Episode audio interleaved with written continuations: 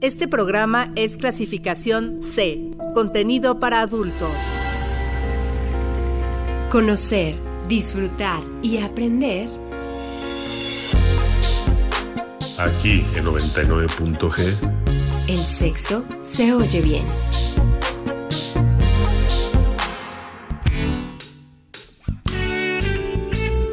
Buenas noches, bienvenidos a otra emisión de 99.g Sexo se oye bien. Como cada semana, me da mucho gusto saludarlos a través del 99.7 de FM en Uniradio Va conmigo. Uno de los principales problemas que están ligados a la transición de la niñez a la edad adulta es la sexualidad. La maduración física que tiene lugar durante la pubertad, pues provoca que el adolescente tome conciencia de su sexualidad y simultáneamente le atribuye un nuevo estatus social, particularmente en las relaciones con sus padres y con sus semejantes, sin embargo, existe una percepción distinta de este nuevo estatus social según los contextos culturales y sociales y de este modo la concepción que cada sociedad tiene de la adolescencia influye en el significado de la sexualidad, así como en el margen eh, de decisiones que pues, se les reconoce a los jóvenes con respecto a su identidad sexual y las actividades sexuales que se le permiten realizar. El tema de hoy aquí en 99.g es sexualidad en jóvenes y para platicar de todo esto nos acompaña Jesús Edgardo Pérez Vaca, maestro en docencia y administración de la educación superior, especialista en sexualidad humana. Bienvenido Edgardo, gracias por acompañarnos. Muchísimas gracias como siempre por la invitación y gustoso de estar con ustedes. Oye, eh, pues eh, vamos a, estar abordando esto que tiene varias aristas en un momento más, invitando a la gente a que se ponga en contacto con nosotros al 722-270-5991, que nos envíen mensajes de texto y de WhatsApp al 7226-497247. En Twitter y en Facebook nos encuentran como arroba 99.g. Y vamos a iniciar con música. Es el turno de His Is More de Jess Boss. Eh, eh, con la canción Jess Boss. Y Jess Boss es una canción cautivadora de un proyecto musical danés-estadounidense.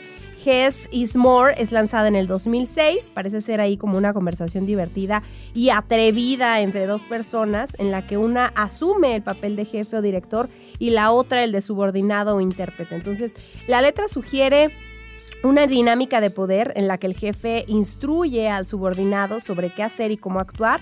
Y en la canción el jefe expresa satisfacción porque el subordinado ha aparecido y le sugiere eh, pues, poner manos a la obra. Entonces esto podría indicar un entorno profesional y quizá un contexto mucho más íntimo. Vamos a escucharla y ya regresamos. Aquí comienza 99.g. Sexo. Se oye bien.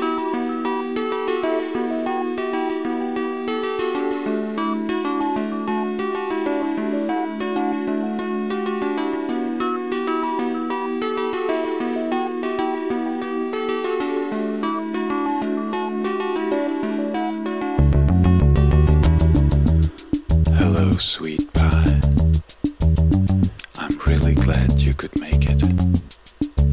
I think we should get straight to business. Show me what you've got.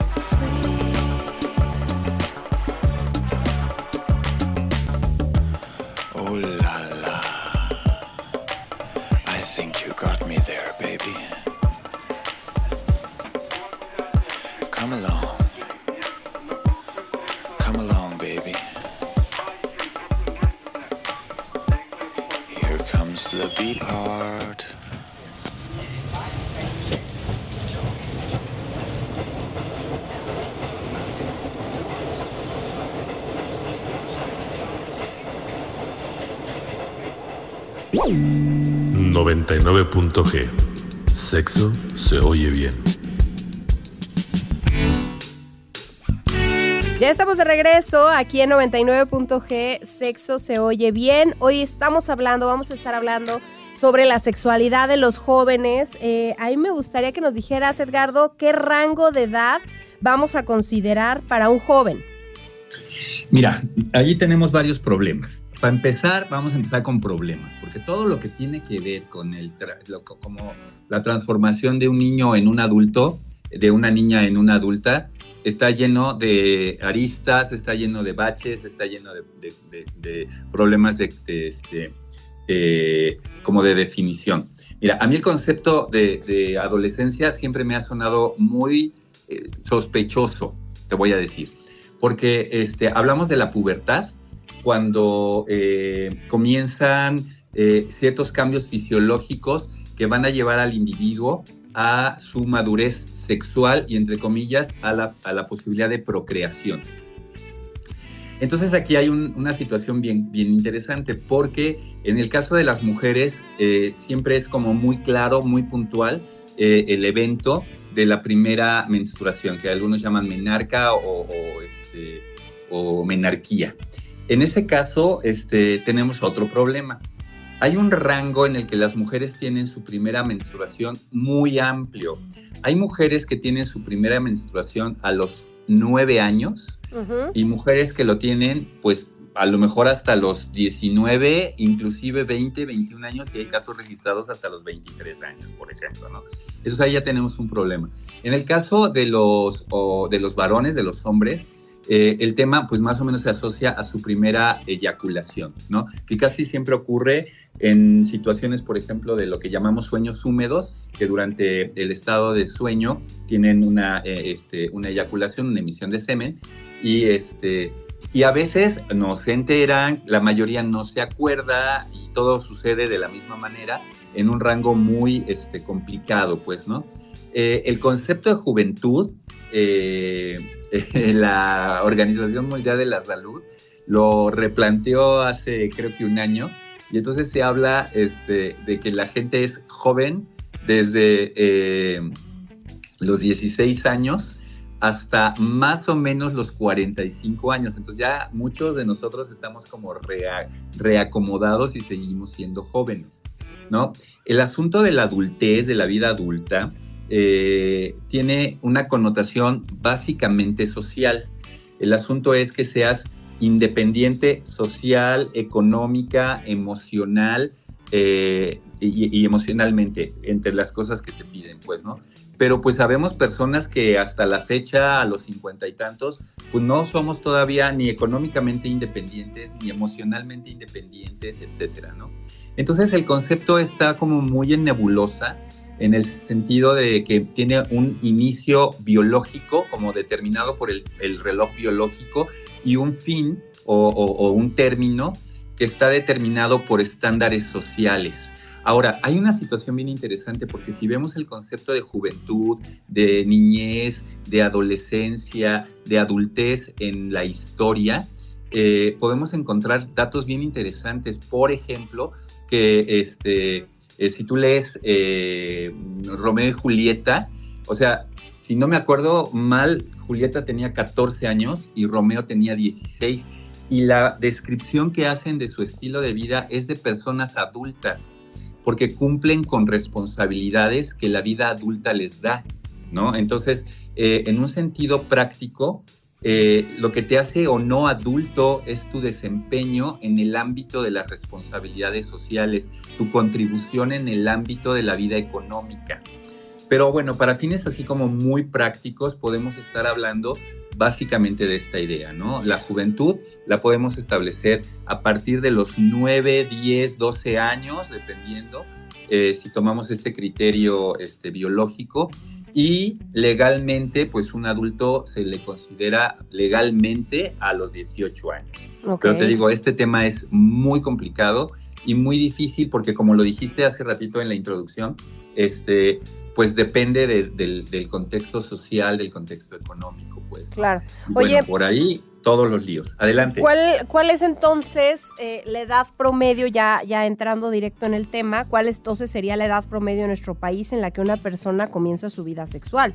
Porque entiendo que esta cifra también se va transformando eh, conforme, o sea, la edad en la que yo empecé mi vida sexual, mis hijos lo empezarán antes y luego antes, y esto ha sido recorriendo o esto solo es un mito? Este, no, fíjate que este, ahorita tenemos otros fenómenos muy fuertes, como el tema de la este, sexuación de los niños. Tú has visto todos estos concursos de belleza con niñas, este, estos eh, elementos como de que a los Hipersexualidad, jóvenes, ¿no? ¿Mandé? Como de una hipersexualidad. Sí, los sexualizan y los hipersexualizan, ¿no? Que, que ya son como, como, como, como este, este asunto de iniciar eh, estos, estos eh, eh, digamos, eh, actividades o, o conductas eh, muy sexuales desde muy, muy, muy temprano. Entonces, este, eh, otro tema que también es como muy importante es el tema regional.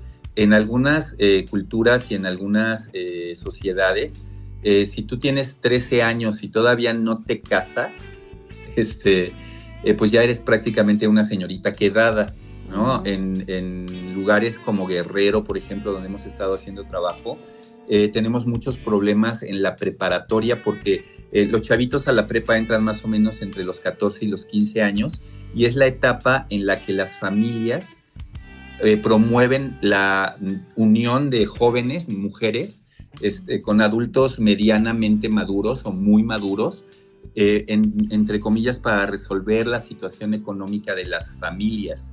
Entonces se fomenta el asunto de que te cases muy joven o de que inicies tus relaciones sexuales muy jóvenes. También en sociedades o en, eh, eh, lugares eh, muy urbanizados, con el tema de la influencia de los medios de comunicación, las redes sociales, etcétera, tenemos este fenómeno de la hipersexualización ya, digamos, de los, de los jovencitos, digamos, ya no provocada por alguien más, sino eh, buscada por ellos mismos, que les va llevando también a la idea de empezar relaciones sexuales muy temprano.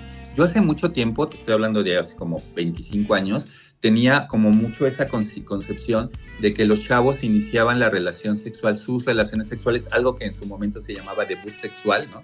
Este, eh, en, la prepa, en, en, digamos en el momento eh, histórico, en, en la edad promedio en la que las personas están en la prepa. Pero hicimos una investigación y encontramos que eh, un número muy importante de, jóvenes iniciaba sus relaciones sexuales antes de, de, del inicio de la preparatoria, es decir, un poquito antes de los 15 años. Y también encontramos un comportamiento interesante que me parece que está asociado a la adaptación a, la nueva etapa educativa, que es el tema de la preparatoria. Si tú en, esa, en ese momento eh, que hicimos esta indagación ya habías iniciado tu práctica sexual al entrar a la prepa, continuabas teniendo con cierta regularidad las prácticas sexuales, pero aquellos que no habían iniciado eh, se eh, permanecían sin debutar en, en, sus prácticas sexuales hasta quinto, sexto semestre y casi siempre como este ritual de tránsito de la vida preparatoriana a la este, universidad. Y lo hemos ido actualizando más o menos y esas cifras eh, se, se, van cambiando, pero la distancia no es mucha.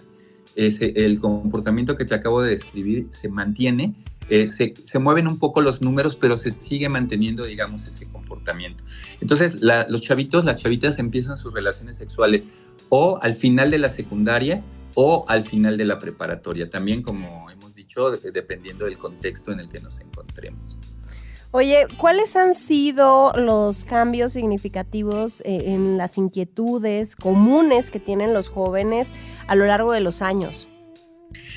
Eh, eh, fíjate que está muy interesante y otra vez te digo que siempre me gusta mucho cómo, cómo manejas la introducción de los programas, porque efectivamente la idea de ser joven tiene una lectura social como, como muy, no sé cómo decir, como que, como que te mete prerrogativas de lo que significa ser joven. Entonces, en el, en el sentido, tú cuando empiezas a decir, a ver, voy a entrar a la preparatoria y entonces ya voy a ser más independiente, entonces ya mis papás me van a soltar un poquito eh, de su control y entonces ya empiezo a notar cambios físicos en mi cuerpo, empiezo a sentir excitación. Fíjate, esa parte es como muy fuerte porque el tema de la, de la actividad sexual eh, o, del, o del deseo sexual provocado por tus cambios hormonales y tus cambios físicos son experiencias, emociones, sensaciones, eh, sentimientos que nunca habías experimentado antes, ¿no? Si a eso le añades el tema de que tu cuerpo está cambiando y de que de repente te ponen, este, o sea, la ropa ya no te queda, tu voz empieza a cambiar, eh, a las niñas empiezan a crecerle los senos, empiezan a cambiar su cuerpo, su cadera, empieza a tener como esta, esta transformación de niña a mujer lo vives con mucha, eh, con mucha angustia. Hay autores que hablan de lo que, lo que sucede con los cambios corporales, como cuando tú sientes un síntoma que no identificas, eh, te genera mucha incertidumbre, mucha angustia. Entonces, algo que hemos encontrado, por ejemplo, es que las chavas sienten mucha vergüenza porque los cambios físicos son muy notorios.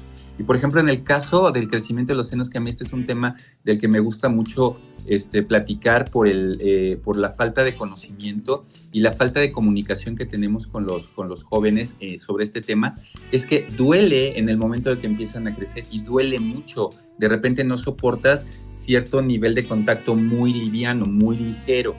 Y normalmente empieza a crecer primero un lado y luego el otro, ¿no? El, el seno derecho o el seno izquierdo, dependiendo.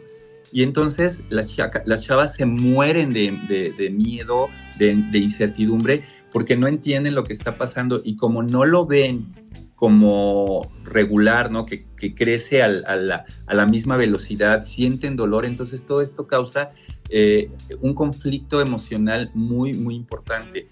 A la par de esto, el, el proceso de pensamiento empieza a expandirse nuestro, nuestra inteligencia, nuestra comprensión, nuestro pensamiento analítico, nuestro pensamiento crítico empieza a desarrollarse. Es la etapa en la que los jóvenes, por eso los consideramos rebeldes, porque te empiezan a decir, oye, no, en eso no estoy de acuerdo porque tú dijiste esto, ya te cuestionan, ya entienden otro nivel, ¿no? Y luego piensa también que, por ejemplo, están viviendo en la preparatoria, algo que también yo critico mucho es el hecho de que te ponen a leer cosas en prepa como, por ejemplo, la metamorfosis de Kafka, ¿no? Uh -huh. Que casi todos los chavos... ¿Mandé? Sí, yo eh, he mencionado que a mí en la primaria me pusieron a leer como todos los... Eh, Moby Dick, Don Quijote, en la primaria, y, la cabaña del tío Tom, Navidad en las montañas, y, y yo no tenía un nivel de conciencia para eso y decía, pero ¿qué es esto? ¿Esto se, ¿De esto se trata leer? Exacto, no te permite enamorarte de la lectura, no te permite formarte como un lector asiduo, pero además en la metamorfosis, que además está casi en todos los planes de estudio de las preparatorias, ¿no? Este, precisamente cuando te empieza a cambiar la voz, cuando te empieza a crecer primero los brazos y tienes los brazos muy largos, los pies muy grandes, la cabeza muy chiquita, la voz, ¿no? Así, y empiezas a leer la metamorfosis que habla de un, de un, este, de un caballero que se empieza a convertir, a transformar en como básicamente un insecto. Entonces es un choque terriblemente complicado, pues, ¿no? Entonces, la, la, por eso la, la adolescencia es una etapa en la que socialmente los chavos se ven, las chavas se ven en una especie como de, como de imbo, donde no tienes un lugar en, el, en la vida adulta, porque los adultos no te perciben como adulto y tu, y tu desarrollo, esto que tú dices, ¿no? Como que, no tienes como la, la, que ya cambió tu forma de pensar, ¿no? ya no tienes un lugar, ya no te sientes cómodo con los niños, ¿no? En términos de, de- de la vida de, de los, los jóvenes, si llevas a una chavita con un eh, ginecólogo, porque empezó con a- ahí un tema de su, de su periodo menstrual, eh, dependiendo de su edad, puede decirte, no, es que lo tiene que ver el pediatra.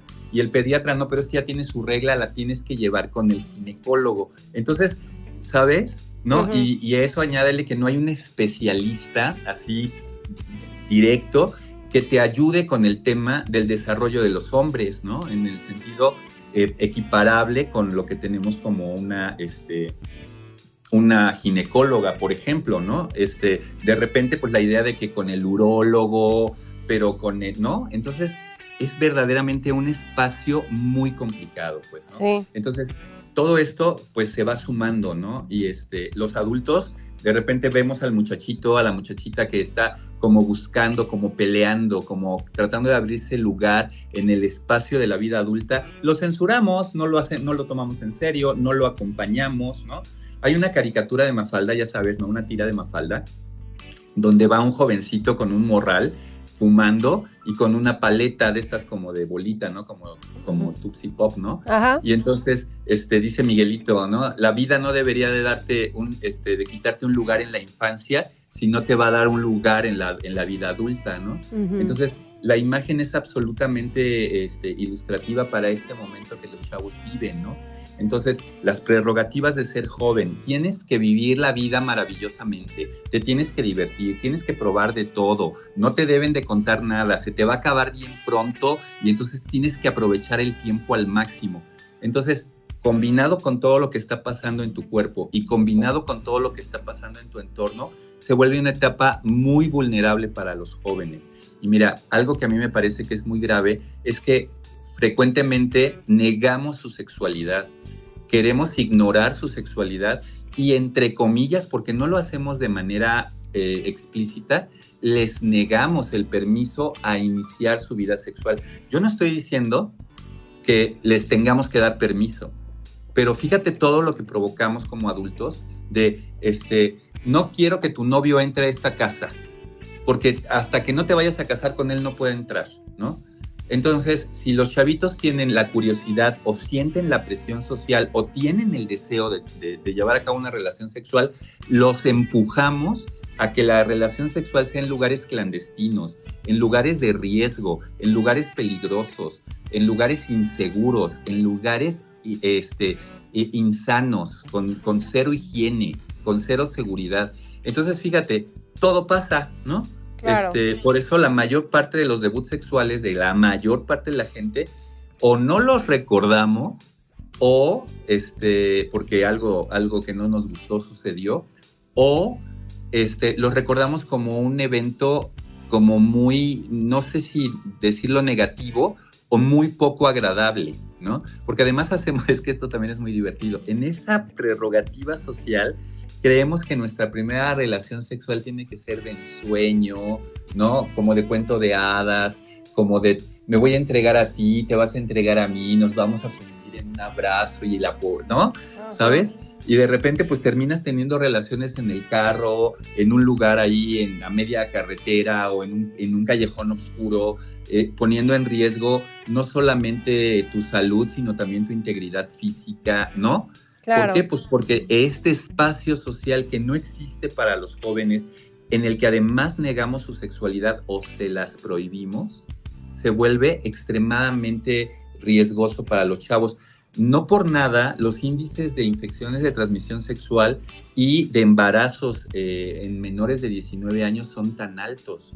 ¿no? El primer grupo con infecciones de transmisión sexual eh, es de las personas que tienen entre 25 y 30 años seguidos de los que tienen entre 18 y 25 o este, en este rango. Entonces, todo coincide y todo se junta en, en la adolescencia Por eso creo que tenemos que analizar mucho este tema. Recuerdo que cuando planteamos este tema, le dije, es que hay mucho de qué hablar y Claro. mucho que analizar, ¿no? Así es. Pues eh, hoy estamos hablando de la sexualidad en jóvenes. Como ustedes ya habrán notado, es eh, un abanico de, de muchas aristas, de muchas posibilidades, de muchas eh, situaciones que hay que abordar en este tema. Vamos a ir a un corte de estación y ya volvemos. Esto es 99.g. Sexo se oye bien. En la actualidad, la mayoría de los jóvenes por lo general inicia su vida sexual a una edad muy temprana, entre los 15 y los 19 años. Un 97% de los adolescentes conocen al menos un método anticonceptivo, pero el error de muchos es que más de la mitad no utilizaron ninguno en su primera relación sexual. En consecuencia, un 17.4% de los nacimientos totales corresponden a mujeres menores de 20 años, de los cuales el 60 y 80% de ellos no son planeados.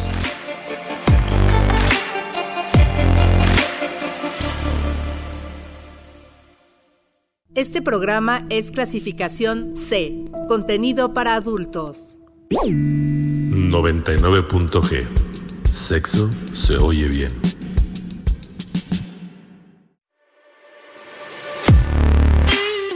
Se sabe que las enfermedades de transmisión sexual son enfermedades infecciosas transmitidas por el contacto sexual. El 50% de estas se producen en hombres y mujeres a una edad temprana, entre 15 y 24 años, de cualquier origen y nivel económico. Los más comunes de contraer es el virus de la inmunodeficiencia humana, VIH, virus del papiloma humano, VPH, clamidia, gonorrea, herpes genital y sífilis.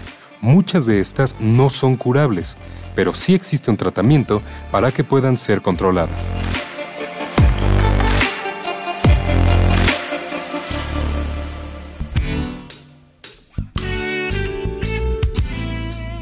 Ya estamos de regreso aquí en 99.g Sexo se oye bien. Hoy estamos hablando de la sexualidad en jóvenes.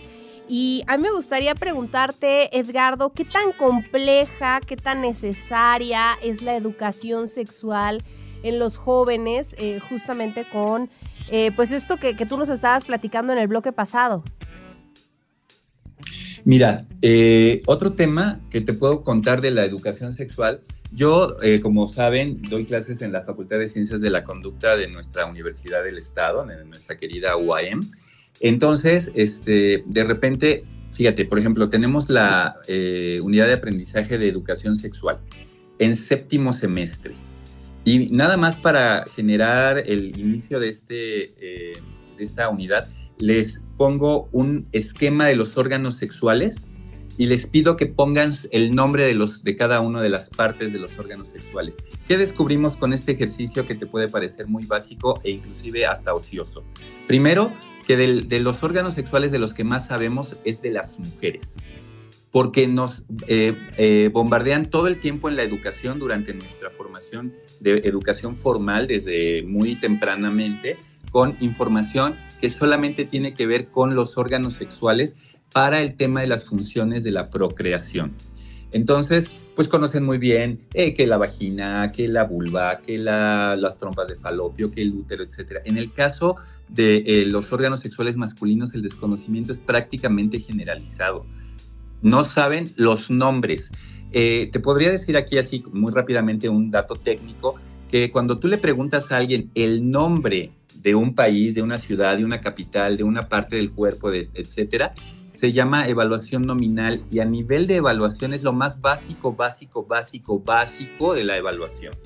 Entonces, imagínate que este de poner los nombres en un esquema es una evaluación nominal y la mayor parte de los estudiantes en todas las generaciones que yo he tenido a lo largo de 30 años que he sido docente, siempre terminan teniendo calificaciones por debajo del 4. Okay. O sea, ni siquiera el 5. Gravísimo. Y tú me puedes decir, oye, ¿de qué estás hablando? ¿Qué es esto? ¿Qué significa? Alumnos que no saben, ignorantes, que no se esfuerzan. No, esto de, refleja cómo lo que hemos invertido en educación formal en nuestros estudiantes no ha servido para nada en generaciones enteras. Porque solo hablamos de la parte funcional de los órganos sexuales con relación a la procreación. Entonces, todo lo demás, todo lo demás que incluye, no lo estamos este, revisando, ¿no? Algo que sucede y que para mí es un punto muy importante es todo el tema de las emociones relacionadas con la sexualidad, ¿no? Siempre pienso en este choque emocional cuando empiezas a, a entender tu cuerpo y a tener en tu cuerpo sensaciones ¿no? Que estimula cierta parte de tu cuerpo y descubres cosas que hasta tus 9, 10, 11, 15 años nunca antes habías sentido y de las que nunca nadie te había hablado. Entonces, fíjate, ahí ah, cuando encontramos, este es el, tema del placer y la gente se, se vincula con otras personas solamente por el tema del placer. Y tú no sabes cuando hablas de amor, de qué estás hablando si lo que tienes es un choque emocional porque, porque con esa persona compartes placer y te provoca placer físico. Y podrías pensar que estás teniendo, que estás enamorado y que con esa persona podrías pasar el resto de tu vida y no puedes ser capaz de interpretar que lo que está sucediendo solamente es el descubrimiento de la posibilidad de obtener placer en tu vida. Y entonces empezamos la vida sexual con un montón de carencias ¿no? Y pensando que lo que estamos sintiendo es verdadera, diría este, el nombre de una telenovela, ¿no? Amor verdadero, amor real, ¿no? Claro. Entonces, con, todo esta, con todas estas este, carencias empezamos este, nuestra vida sexual. Y hablando de educación, pues la, vida, más bien la educación a nivel histórico ha sido terriblemente complicada, ¿no? En una época, en la primera, en el primer momento histórico en nuestro país en el que se planteó la posibilidad de, educar a los jóvenes en sexualidad, los padres de familia que no contaban con educación ni dominio del tema y los sacerdotes se levantaron, padres y madres de familia, y los sacerdotes se levantaron, los sacerdotes que dicho de paso, decidieron en su voto no ejercer su sexualidad, ¿no? O sea, este, desde la negación de su sexualidad y desde la ignorancia, padres de familia, madres de familia y sacerdotes, ¿no? se erigieron como las únicas personas que socialmente tenían la autoridad moral para educar a los hijos en sexualidad. Y entonces, yo no quiero decir que el, proyecto educativo haya sido bueno o malo, solo era un proyecto que fue censurado. Y cada vez que hay una, un embate, ¿no? Para, para hablar de sexualidad, para discutir el tema, siempre vienen la, la, este, la sociedad, voy a llamarle conservadora, a detener estos procesos, ¿no? Entonces, ¿qué generamos con esto? Generamos como, como, como una zona eh, social de, no, así como de no te asomes. ¿Sabes cómo se me, se me ocurre para poderlo ejemplificar? Como en El Rey León, ¿no? Cuando dice, mira, Simba, todo lo que ilumina el sol es tu personalidad y lo puedes explorar y puedes hacer grandes cosas. Oye, ¿y qué es eso que está allá en la oscuridad? Eso es tu sexualidad. Allá no te acerques porque es peligroso y no debes de saber nada. Así me lo imagino, ¿no? Cómo enfrentamos la... Entonces, ¿qué le provocas al joven, que en este caso se llama Simba? Pues curiosidad, ¿no? En lugar de prevenir, empujas a que vayan, investiguen, ¿no? Y que se pongan en riesgo. Y si seguimos con la, con la metáfora del Rey León, te atacan las llenas, encuentras los cadáveres, el, panteón de los elefantes, ¿no? En lugares donde además hay ahí vapores y, ¿no? ¿Sabes? Entonces, así es como yo eh, veo el fenómeno de la educación en este país, ¿no? O el otro, ¿no? En donde este, somos tan liberales y queremos ser tan alternativos, pues que les damos chance a nuestros hijos que anden desnudos y que no tengan ningún tipo de pudor y tal, tal, tal. Y cuando ingresan a una sociedad en la que el chavito tiene ganas de ir al baño y le dices que no, y entonces baja los pantalones en el, en el salón y orina en el bote de la basura, entonces es un inadaptado y entonces vamos siempre a los extremos, o no hablamos o, nos desatamos, pues no hemos encontrado como sociedad todavía el justo medio, porque todavía nos asusta, porque todavía tenemos esta, esta limitación en cuanto a lo que nosotros somos capaces de reconocer y la manera en la que lo podemos discutir.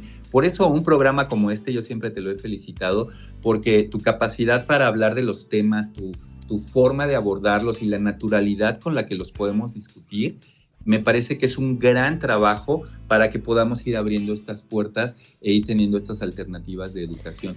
Obviamente, ¿qué necesitamos? un montón de información fundamentada científicamente. Y por eso siempre te lo he felicitado en privado y hoy en público, por supuesto, amigo. Muchas gracias, Edgardo. Yo creo que también, es, bueno, no también, se une y se nutre con la información eh, pues clara y precisa que tienen ustedes como especialistas para, para poder abordar estos temas. Eh, a mí me gustaría que, que, nos dijeras por qué constantemente queda fuera el tema del placer y de experimentar y se prioriza en los jóvenes la prevención de enfermedades y el embarazo.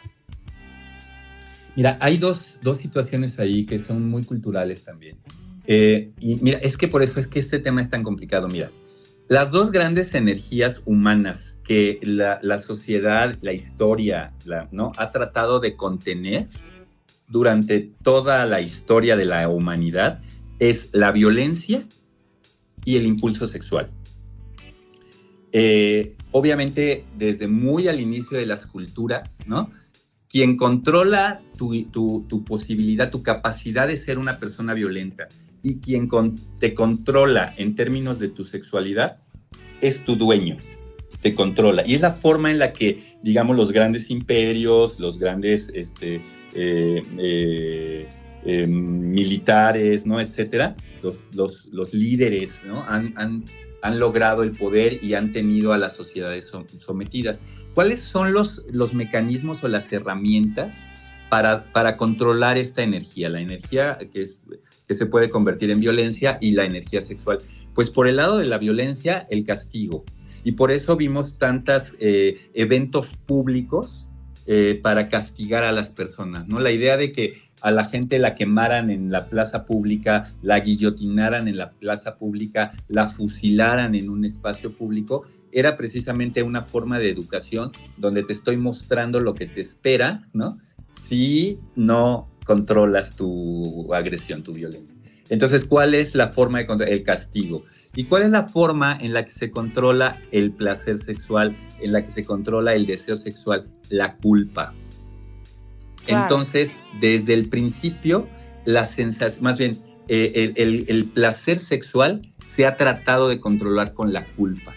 ¿no? Yo recuerdo una, un, una serie de, este, de televisión que no sé si la gente conozca, que se llamaba Mujeres Deses no, Esposas Desesperadas. Ajá, ajá. Este, ¿no? Ahí hay una situación con una mamá que tiene un montón de hijos, entre ellos varios gemelos, entonces le crece la familia a la familia, ella es una mujer que trabaja, etcétera, y cuando uno de sus hijos empieza a, este, a crecer y a, este, y a preguntar sobre su sexualidad, la vecina le dice, este, pues mira, lo más fácil es lo que se ha hecho toda la vida, dile que eso es sucio, que es cochino y que se va a morir. ¿No? Y entonces la, la, esta mujer, que además es un personaje muy analítico, muy reflexivo, muy inteligente, dice, no le puedo decir eso a mis hijos. No, no se los voy a decir. Y entonces el chavito sigue con sus, con sus este, eh, curiosidades sobre sexualidad hasta que la mamá literal se ve, digamos, eh, arrinconada por las preguntas del hijo, ¿no? Y en, una, en un momento de desesperación, así explota y le dice, porque eso es sucio, es cochino, es pecado y te vas a morir. Uh -huh. Porque ya no puede más, ¿no? Entonces volvemos a repetir el patrón. Y entonces siempre las, mira, además en términos de, de cómo funciona el placer sexual en nuestras culturas, identificamos y tenemos bien, bien claro que el placer se activa, ¿no? Este, y fíjate, aquí rápidamente, eh, datos técnicos, entre la idea de lo que sientes y este, lo, que, lo que llamamos como emoción y sentimiento, ¿no? Este, o la sensación y el, y el sentimiento. Eh, si a ti te dan, no sé, voy a pensar, una mordida en el cuello, ¿no? En cierta condición eh, de, pues, no sé, la alcoba, velas, música, etcétera, es una sensación muy placentera.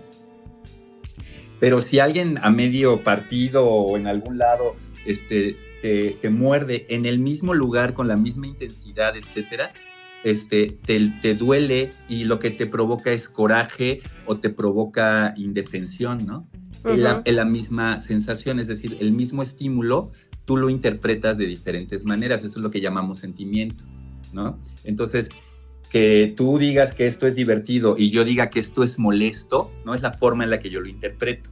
Entonces, fíjate, como empiezas a interpretar tu, tu sensación placentera como algo positivo, algo que te gusta.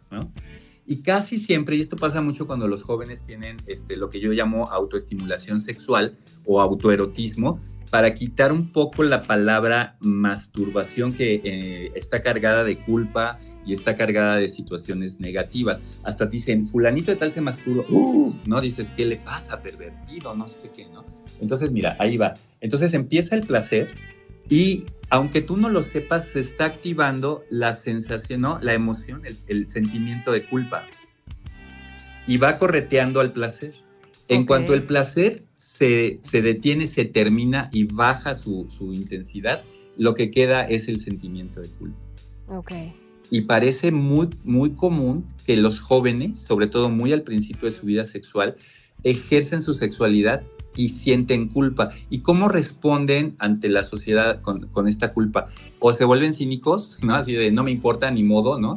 O, lo, o viven toda su vida sexual con, con la idea de no debo de sentir esto porque es pecado, esto porque no está bien, ¿no? Entonces vivimos nuestra sexualidad desde ese mismo rincón, ¿no? Porque, te, repito, históricamente siempre se ha tratado de controlar y la forma como, o, o el mecanismo con el que se ha tratado de controlar es a través de la culpa, de la, del pecado y obviamente pues provocando este sentimiento que es muy difícil este, de erradicar, que es el sentimiento de culpa.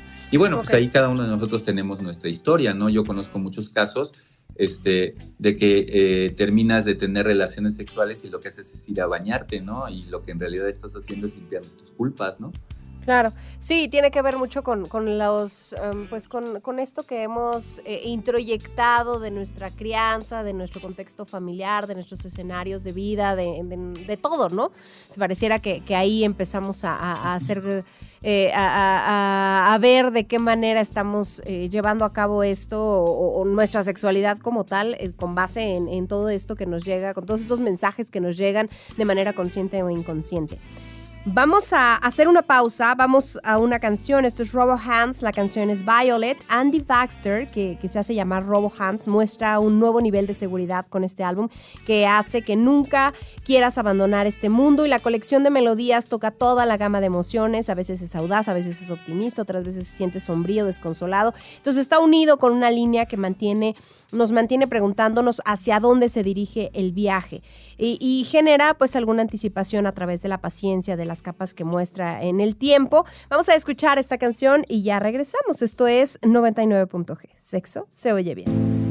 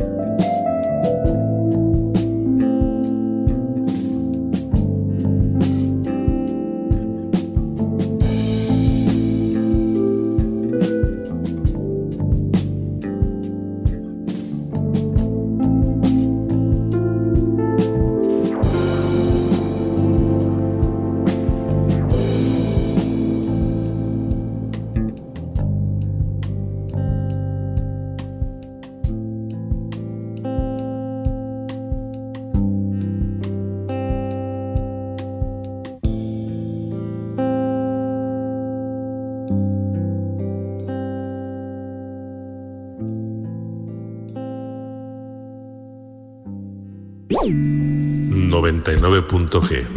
Sexo se oye bien. Ya estamos de regreso aquí en 99.g, Sexo se oye bien. Hoy estamos hablando de la sexualidad en los jóvenes. Eh, Edgardo, ¿cuál es la importancia, ya para ir eh, pues cerrando un poco el tema, cuál es la importancia de la comunicación abierta en la salud sexual de los jóvenes? Fíjate que ahorita que estábamos oyendo esta canción que nos invitaste y que nos compartiste, estaba yo pensando, ¿cómo creen los papás que educan a sus hijos, no? Y, este, y, y creen que educar a los hijos, de- o creemos, porque creo que todos los adultos caemos un poco en eso, creemos que pues, necesitamos sentarnos, platicar, hablar, decir, comprarles libros, etcétera. Pero fíjate que, que, que educamos con un montón de cosas que no somos conscientes. Por ejemplo, la manera en la que yo me dirijo a una mujer, la manera en la que una mujer se dirige a mí, la manera en que yo le hablo a mi pareja, eh, a mi esposa, la manera en que, en que repartimos los trabajos, las, las cosas, las, la- las responsabilidades en la casa, eh, ¿no? Está educando sexualmente.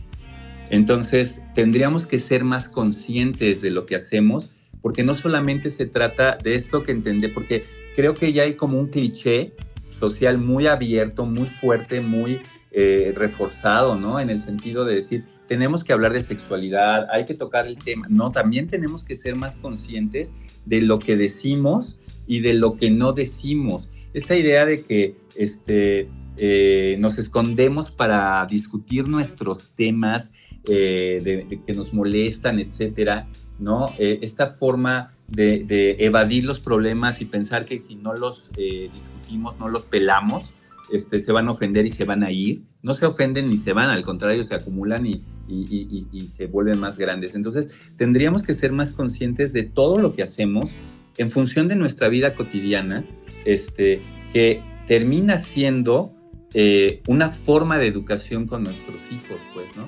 A mí me llama la atención cuando yo veo a un chavito así pequeñito, una chavita pequeñita, ¿no? Cinco o seis años, que ve que alguien se besa y se tapa los ojos. Este, lo primero que me pregunto es qué pasó, ¿no? Y entonces eh, están en casa viendo la tele, empieza la escena sexual y le dicen al niño, tú no veas eso. Y entonces el niño no entiende qué es no veas eso y lo que se le ocurre en su nivel de análisis del mundo, pues es cerrar los ojos o taparse los ojos. Estamos educando, pues, ¿no? Entonces, todo esto tenemos que reflexionarlo y tenemos que entonces hacer un discurso, como tú lo mencionas, abierto y directo, pues, ¿no? Entonces, eh, ¿cómo tendríamos que hablarlo? ¿Cuándo tendríamos que hablarlo? Pues todo el tiempo. Y lo que primerito necesitamos entender, pues, es la sexualidad eh, como, como un concepto humano, ¿no? Entender que es parte de nuestra vida. El otro día estábamos platicando con unos estudiantes de psicología y, este, y les decía, ¿por qué eh, eh, hay una, un- una teoría que es la teoría de Maslow? Creo que es muy que es más o menos famosa y socialmente este, conocida, ¿no? Que entre las necesidades básicas está el sexo. Y les digo, a ver, ¿por qué están las necesidades básicas junto con, con comer, ¿no? Ajá. Porque si dejas de tener relaciones sexuales, ¿te mueres? No, porque si todos las- los seres humanos dejáramos de tener relaciones sexuales, la especie desaparecería, ¿no? Entonces, es parte de nuestra naturaleza, es parte de nuestra biología. Ahorita estamos tra- trabajando un proyecto bien bonito sobre menstruación, donde estamos explorando cómo la mayor parte de las mujeres perciben su menstruación como algo en lo, lo- lo más light o lo más leve que hemos encontrado de que la emoción asociada a la menstruación es incomodidad. O sea, cuando te preguntamos, ¿qué sientes por tu menstruación? Me cae gorda, no Ujú. la soporto, la odio, es incómoda. Nunca hemos escuchado a alguien, al menos en lo personal, que diga, ah, pues no sé, pues normal, no, no pasa nada, pues la, la- la- la vivo bien, ¿no? Entonces, no, o sea, pues es normal, ¿no? O sea, este, creo que solamente agradecen que llegue la menstruación cuando tienen un retraso y una sospecha de posible embarazo, ¿no? Que es cuando dicen, ay, ya por fin me bajó, ¿no? Y es cuando son felices, pero pues la circunstancia es muy incómoda, ¿no? Entonces, fíjate cómo la parte que tenemos que estar pensando es sentarnos y hablar de esto, ¿no? Y decir, a ver, ¿por qué la menstruación está padre? Primero, porque tú como mujer eres poderosa, diría yo, este, porque la naturaleza te ha dotado de la capacidad de traer vida al mundo. Independientemente de que tu decisión sea, o sea hacerlo o no, Tú eres el crisol donde se va a gestar la nueva vida. Y eso ha hecho que tu cuerpo tenga ciertas características y ciertas condiciones, como entre otras, que soportes más las enfermedades, que seas más fuerte para enfrentar las enfermedades. Y por otro lado, que además seas capaz de soportar más dolor. Las mujeres son muchísimo más resilientes que los hombres, en muchos sentidos, y esto está en su biología. Entonces, el, el, que tú tengas esta, este, esta, esta, este proceso de la menstruación cada, es, te está diciendo que estás viva y que eres capaz de traer vida. Entonces es, un, es una buena nueva, ¿sabes? Es un buen anuncio, ¿no? Porque este, la, la, la, la sabiduría este, eh, milenaria nos dice que para lo único que estamos los, los viejos es para este, eh, proveer, ayudar y, y este, impulsar a la nueva generación. No habría una nueva generación si no hubiera una mujer y esa mujer no tuviera su ciclo menstrual. Entonces tenemos que resignificarlo desde, desde lo profundo, pues no nada más pensar en que, ah, mira, este, cada mes vas a tener esta condición, este, te va a doler, este, vas a tener, este, te vas a sentir incómoda, ¿no? Entonces analicemos en otro nivel, ¿no? Y este, eh, desarrollamos un, juego de mesa para que este, podamos tener que eh, en este periodo tu, tu, este, tus hormonas están generando esto y te sientes más sexy o en este otro periodo te sientes más eh, sensible, en este periodo estás más este, estresada, etcétera, ¿no? Entonces, y pasa algo, ¿no? El día que peor te sientes, el maestro dice, vamos a tener examen entonces, ¿qué tienes que hacer para vivir tu, tu, tu, menstruación en este caso? Porque te digo, el problema es como, bueno, no, el fenómeno es como mucho más complejo. ¿Qué tendrías que hacer para vivirlo de una manera diferente? No sufrirlo, no padecerlo, ¿no? Y como este ejemplo que te doy sobre la sexualidad, perdón, sobre la menstruación, tendríamos que abordar absolutamente todo, ¿no?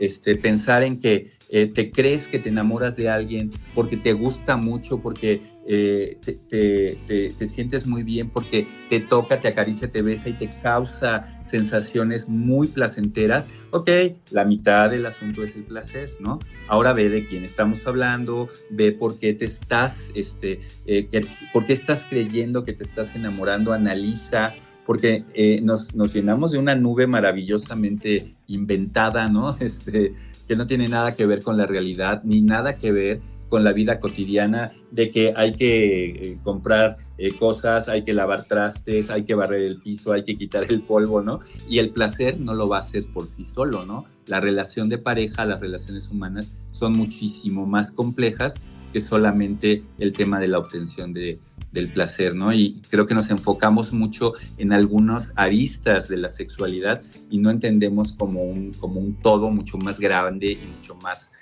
complejo en el que todos podríamos estar aprendiendo mucho más. Edgardo, ya a, a, manera de conclusión y para finalizar, los puntos de interés en la sexualidad eh, o abordar en la sexualidad de los jóvenes, ¿cuáles serían? respeto por el cuerpo, por el propio cuerpo y por el cuerpo de la otra persona. Este, cultura eh, de la, del consentimiento. Este, yo quiero esto, lo quieres tú también, podemos, ¿no? Uh -huh. Y conocimiento del propio cuerpo, conocimiento del cuerpo del otro, higiene, salud, estilos de vida saludables. Okay. No combinar, el, no, no querer aumentar el placer o disminuir algún problema. Mira, hay algunos problemas en la sexualidad como la eyaculación precoz y la gente le gusta este, utilizar eh, alcohol para este, tratar de controlar, ¿no? Entonces, no estás eh, arreglando un problema, estás provocando, estás eh, sumando un problema más, ¿no? Entonces, para para el tema de la salud y los estilos de vida saludables, ¿cuál es lo más recomendable? Busquen a los especialistas, busquen a los expertos. Si tienes algún problema, si tienes alguna, alguna sensación incómoda, alguna situación que no sea común en tu cuerpo, no te automediques, no busques que tu compañerito te diga que te pongas o que no te pongas, busca un especialista busca alguna persona. Yo siempre creo que cada uno de nosotros deberíamos de tener como un médico, así que, este, que lo nombremos como nuestro ángel de la guarda, ¿no? Y, este, y, y a la menor provocación consultarlo, ¿no? Porque claro. este, eh, si no, pues seguimos eh, eh, manteniendo esta, esta línea de, este, del remedio del poco caso, ¿no? Así es. Este, crees que si no lo pelas se va a resolver. Y en todos los sentidos, pues para mí esas son este, la- como la base de una, de una buena educación, ¿no? Pues así concluimos una emisión más de 99.g. Sexo se oye bien. Yo le agradezco a Edgardo por estar con nosotros, por toda la información que nos ha proporcionado el día de hoy. Edgardo, muchísimas gracias. Dile a la gente cómo pueden acercarse a ti. Mis redes sociales en Facebook, eh, edgardo.vaca. Este, en Instagram este, estoy como Edgardo Vaca. Y este, en Twitter como Eddie Back. Entonces ahí estamos, este, me pueden encontrar este, sin problema, mándenme mensajito y estamos atentos a, este, a, lo que, a lo que necesiten y pues a nuestra próxima emisión que esperemos este, sea muy pronto. Muchísimas gracias. Soy Lorena Rodríguez, deseándoles a todos ustedes que pasen la más placentera de las noches. Hoy en día, el embarazo no planeado en jóvenes es un gran problema social, debido a diversas circunstancias como el inicio temprano de la actividad sexual sin protección, la falta de información de anticonceptivos, el consumo de drogas o alcohol, el bajo nivel educativo y la falta de un proyecto de vida. Por ende, ha causado un porcentaje de 42.96% de nacidos con vida por cada mil mujeres entre 15 y 19 años.